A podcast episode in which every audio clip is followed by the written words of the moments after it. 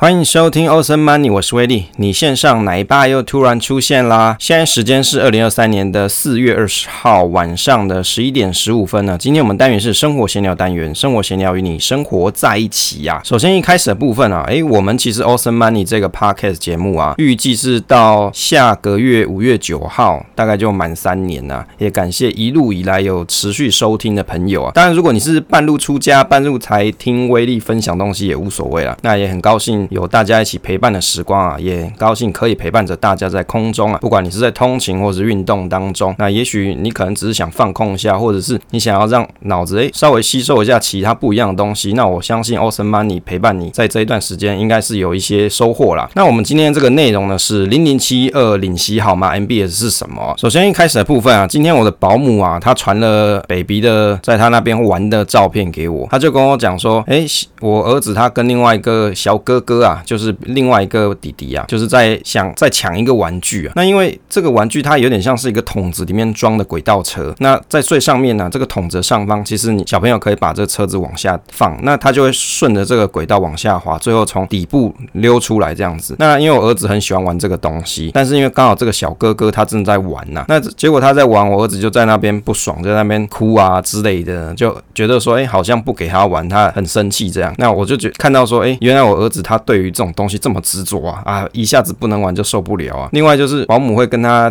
介绍一些东西嘛，比如说水果图片啊，他会一页页翻，那或者是讲一些物品的名称啊，就是也是书籍的，用翻的方式去跟我儿子介绍。那翻的过程当中就会发现说，我儿子就开始手就揉眼睛啊，然后就不耐烦啊，头会漂移啊，最后他怎么样，知道吗？他老大就直接给他倒在那个书上，我就不想要看，哎，挡住你保姆，你也不要念给我听，我不想听，我不要听，我不要听他，躺平。哎，我发现我儿子最近的招数就是躺平啊！现在年轻人最喜欢的方法，哦，就是实在是育儿有一种怎么讲？有时候他通通常都会有一些惊喜，让你会觉得说，哎，到底为什么会这样？而且你又没办法跟他沟通，你跟他讲话他又听不懂。当然有一天他如果听得懂的时候，我还是会跟他好好讲道理啦。那育儿生活跟大家分享一下。哎，接着我们来看一下今天的这个题目啊，零零七二领息好吗？MBS 是什么？哎，为什么不是放在威力研究室里面跟大家分享？原因是因为其实有时候我只是看了一部分东西，并没有这么完整的研究。那但是呢，又很想说跟大家分享一下，那我就放在生活闲聊里面。当然，在生活闲聊单元里面就不限定说一定都是投资理财相关啦。我相信大家有时候你一直听投资理财东西，你会觉得很无趣啊。那不过在这个单元里面，它就是一个 mix，一个综合体啊。那这个零零七二领息好吗？MBS 是什么？为什么要突然聊这个东西？最主要是威利最近看到新闻有在讲说，诶，零零七二有些人就会想要去买嘛，甚至有人他买了很多张数，然后利用质押方式再买更多张。那因为这个零零七二呢，它每一季都是配息，大概通常是配一张配两百多块钱啦，所以就有很多朋友就会想说，那我就买这个啊，反正它会配息给我嘛，那我长期就是领这个息就好，我先不要管它本金的增减。那甚至有朋友他就是利用质押的方式去滚更多的张数，那因为他看到每季都有配息这种效果，让他觉得心情很满意，那也很有信心可以持续的投资下去啊。当然，我觉得零零七二它这种配息方式，每一季都有配息有收益平准金的方法，对于很多人来说啊，其实是蛮有吸引力的，尤其是你对于现金流是有比较显著的需求者来说的话，其实它是一个不错的这种投资标的哦。但威力必须要先声明，我所做的这种投资的研究或是观察，不代表说要推荐各位做购买，那只是我看的东西跟大家分享心得，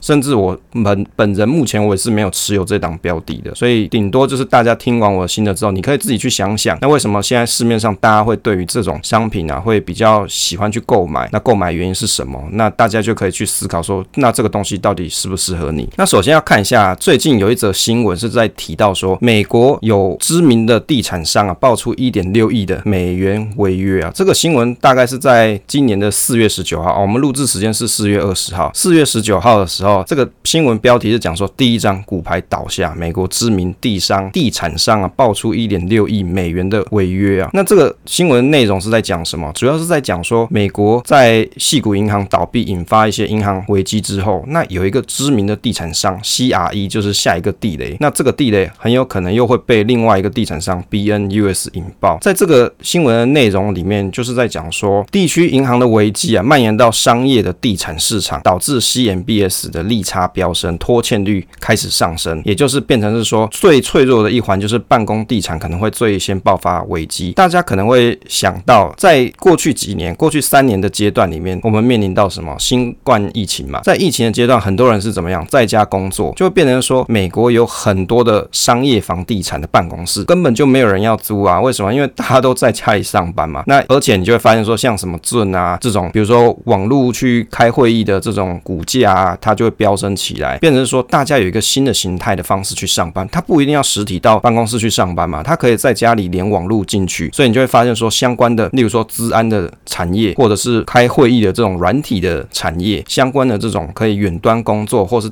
云端啊，伺服器啊，这些相关的产业，它就蓬勃发展，是因为疫情所带动起来的这种新形态的上班风潮。那没办法，那是一种无奈啦，也是一种转变，是因为大家没办法去办公室实体上班嘛，于是有了这样子一个转换。那这样子的方式就会导致说，很多企业他会发现说，诶，我害一个员工，他不一定要来我这边上班嘛，他只要可以在线上，在线上，在他家里也没关系，他的其他办公室也没关系。这个人他可以交出他的，比如说 source code 的产出，或者是他做的一些研究成果。我是可以收得到的，不一定他要来我们我这个实体的办公室上班。那于是就会发现说，有很多的办公室根本就慢慢就没人租。那没有人租，那就于是乎，那租金就收不到嘛。那你就会发现说，那 MBS 啊这种东西，它就会出现一种危机啊。那这里就要提到说什么叫做 MBS 哦？原则上，MBS 它叫做 Mortgage Backed Security 啊，中文叫做不动产抵押贷款证券。它其实用简单的话来讲，就是大家不是会去贷款买房子吗？但是呢，现在这个贷款买房子这件事情呢，假设银行端它把你的贷款打包起来，变成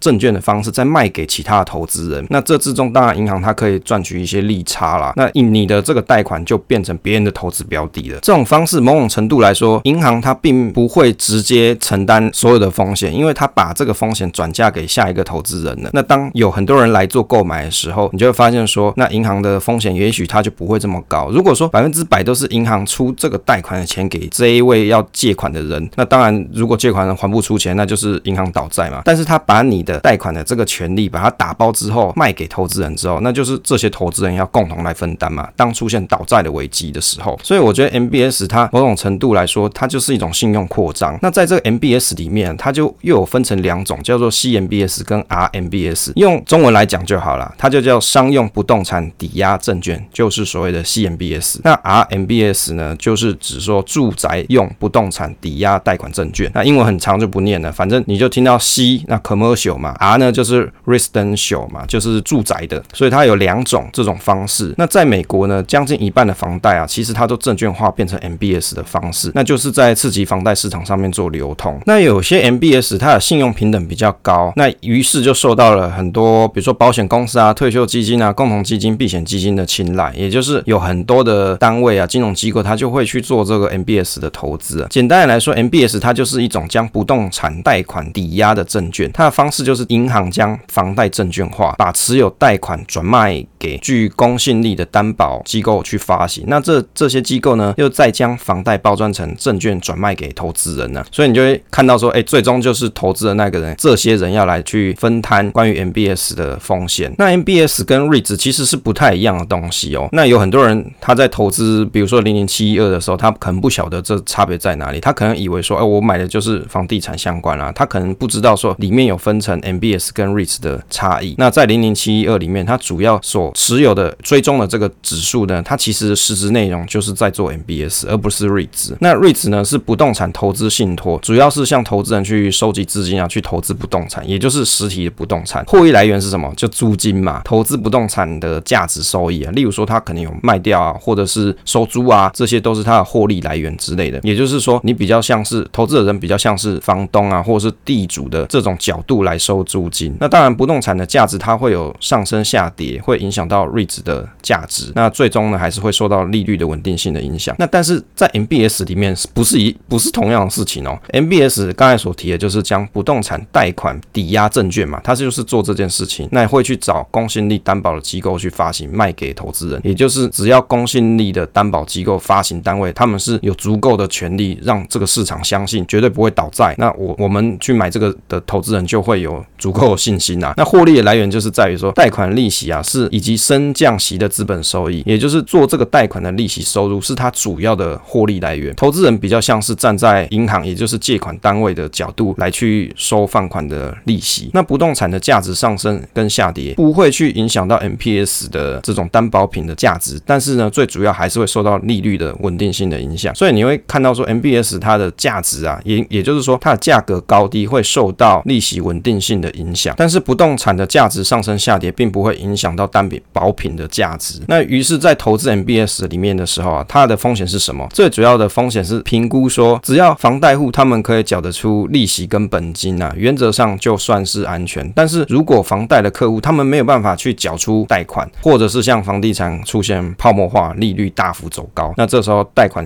的人呢，他缴不出这个利息跟本金，就会出现问题了。所以我们在二零零八年的时候就看到这个问题啦，这就是那时候很有名的房利美跟房地美导致后续的雷曼兄弟的倒债问题嘛，还是破产问题。那当然主因二零零八年这个案例是在于说 MBS 的债务抵押品它可能 quality 是比较差的，也就是倒债风险比较高，所以这个就称作次级房贷。当然在这之后，美国政府它做了很多调整，也许有做了一些监管的方式，让这个 MBS 的市场又逐逐渐恢复了起来。但是在二零二零年的时候，那时候因为有新冠疫情的影响嘛，导致有很多的借款人他并没有办法怎么样去缴贷款嘛，就导致了放款机构受到了一些损失跟破产。于是，在二零二零年的时候，那时候出现什么事情？美国开始出现量化宽松 QE，人为的方式让市场打了一个强劲的 boost，让这个市场涌入很多的资金，让这个市场不要马上因为受到新冠疫情的影响而出现坠落嘛。因为那时候威利还印象很深刻，就是当时美国的股票市场是出现什么熔断、熔断再熔断嘛，市场一片悲嚎，大家都在想说什么时候可以止跌。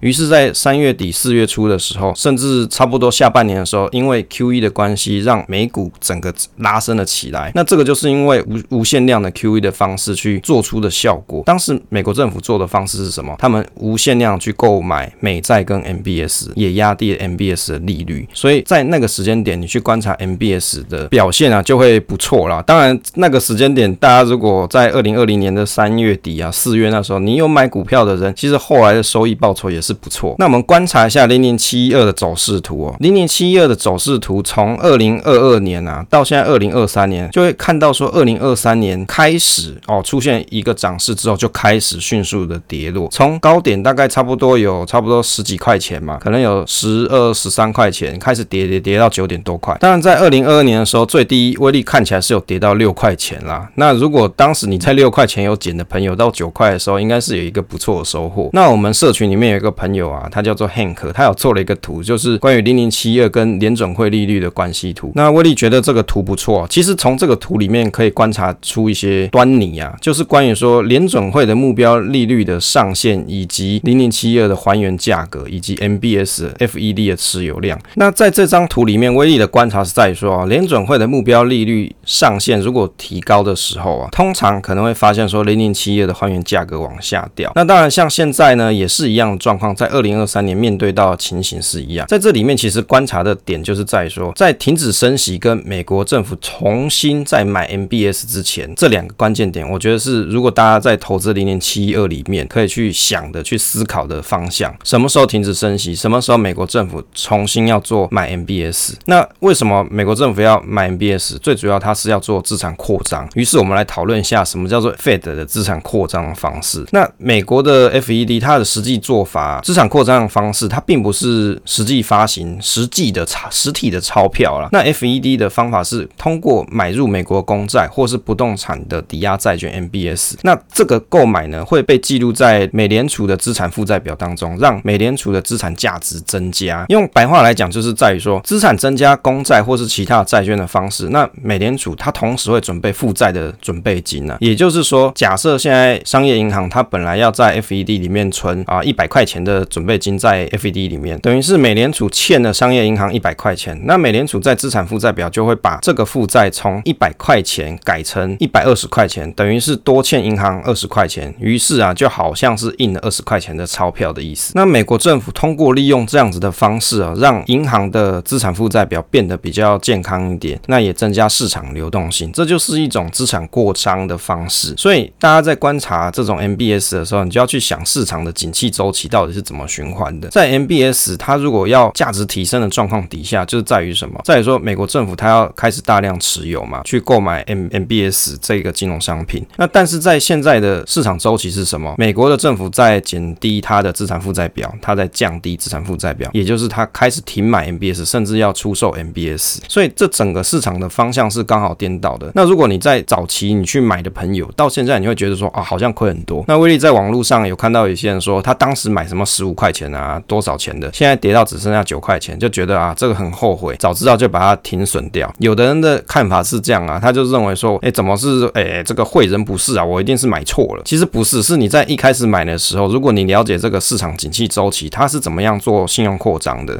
那它又是怎么做信用紧缩的，也就是说让资产负债表减低这种方式紧缩资金嘛。那他用什么方式去紧缩资金呢？也就是他开始停买 MBS，甚至他出售 MBS。那美国的做法他们是这样做的，所以当你知道整个市场景气的循环的方式的时候，你就不会很意外这个金融商品会有出现现在的走势的情况。那威力做了一下新闻的历史的回顾啊，带大家回顾一下，在二零二二年的五月十七号的时候的新闻标题是在讲说，纽约的 FED 总裁在讲出售 MBS 可能是未来的选项，就是 the future option 啊，future。他这时候就已经讲了，那时候新闻是在讲说 FED 啊，在那一个月啊开始评估说，在六月开始，也就是说二零二二年的五月评估说，从六月开始就要缩减九兆美元资产负债表计划。第一阶段没有将出售 MBS 列入考虑，但是如果后续的话，他们是会有考虑这个选项。所以这时候其实就是一个警钟嘛。当你看到美国政府有这样子的一个动作的时候，你就会想到说，哎，那那他是不是后续就会出现要出清 MBS，让资产负债表最后留下公债的这种方式？所以这个方法就是他做紧缩啊，他在做紧缩的新闻就已经告诉你他未来的动向会是怎么样。二零二二年五月二十五号新闻是在讲说，MBS 的缩减步伐缓慢呐、啊，二零二五年中资产负债表规模降至五点九兆美元。那在这个新闻里面，主要是在讲说，纽约的联储去推估到二零二五年的时候，FED 持有的 MBS 的规模基本保持不变，但是到二零三零年的时候啊，有可能会出售一兆美元的 MBS。那 FED 希望不再持有任何抵押贷款市场的资产，预计缩减 MBS 的过程是很缓慢。那也有一些成员啊，FED 的成员是呼吁说直接出售这类的证券。二零二三年一月十二号新闻是在讲说，租金下滑将使今年美国核心通膨降至三 percent 以下。在这则新闻就是在讲说，美国他们希望让房地产市场可以被受到打压，也就是他他要控制通膨率嘛。那但是呢，通过升息的方式会让大家在缴贷款的时候那个负担会更重。那当然有些美国人的贷款方式，也许它是固定利率的，那有些是浮动利率的。那但是当利率走高的时候，那有很多人他可能就缴不出贷款，那可能就会出现说贷款缴不出来，那收贷款的这些银行啊，或是 MBS 啊，它就可能会出现一些危机的状况。另外一个简单的思考点就是在于说，当市场的利率走高的时候，那很多人他未必要去投资 MBS 啊，他可以直接去买比较无风险的公债就好，他干嘛要去投资 MBS？这也就某种程度会打压到 MBS 的市场。那威力看了一下 FB 上啊，有些大大就在讨论这个 FB 的新闻啊，应该讲说讨论版啊，是在二零二二年一月二十九号的时候，就有人在社团里面在讲说，FED 准备开始缩减 MBS，那对零零七一二不是一个好消息。那他个人是准备要停损这一档标的啊。那底下就会有人在讲说啊，其实这个景气是循环的啊，虽然下跌啊，但不值钱，但是你现在囤起来以后会感谢自己。那也有人是在讲说，连续升息啊，房贷压力大，会不会影响到股价？一天跌个两毛，那股息就飞了。那也有人是说啊，他是纯股族啊，他不在意这个股价。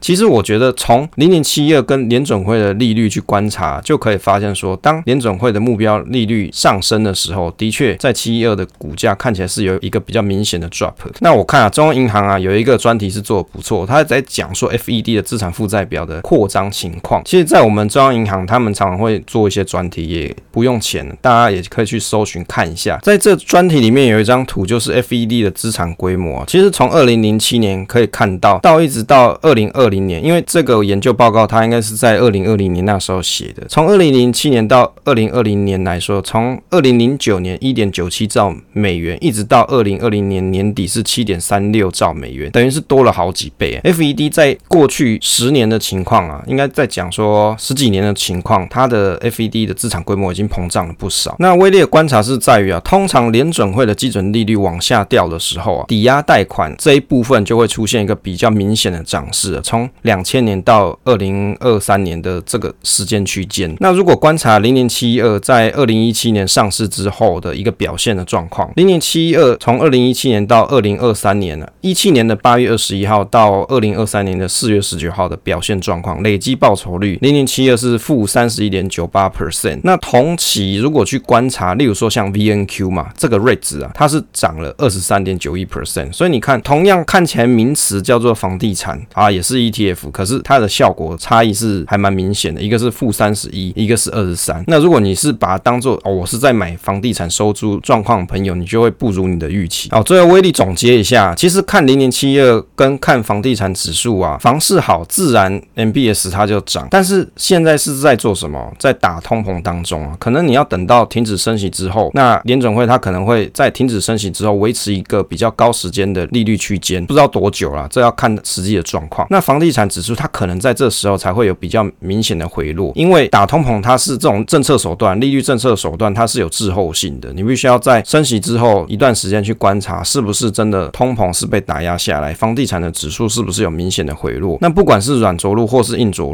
那假设美国人他想要用降息救经济啊，就是也就是着陆的状况如果不是很好的时候啊，可能美国人他就会想用什么降息的方式，或是扩张资产负债表的方式，那有可能就会让房地产指数再大幅的回升。大概推导的逻辑是这样，也就是说，你大家如果在买零零七二的时候，你可以去观察点，反而是房地产指数的状况。那如果说房地产指数的表现好，以及市场资金宽松的情况底下，联准会它又在持续做 MBS 的购买的状况，那在这这些条件成立的情形底下，那相信零零七二的股价表现就会比较好。但颠倒过来去想的话，那现在刚好都是景气的相反嘛，所以你就会发现说，为什么这一档标的它会持续的跌幅？那于是呢，比较好的逻辑是什么时间点可以买呢？比较好的买点应该是还没有到，你可能要等到房地产的走势有比较明显的回落之后，那这个回落让大家觉得说现在的房地产已经是到了一个谷底的情形，那可能大家都不买啊，那你就会发现说 MBS 的市场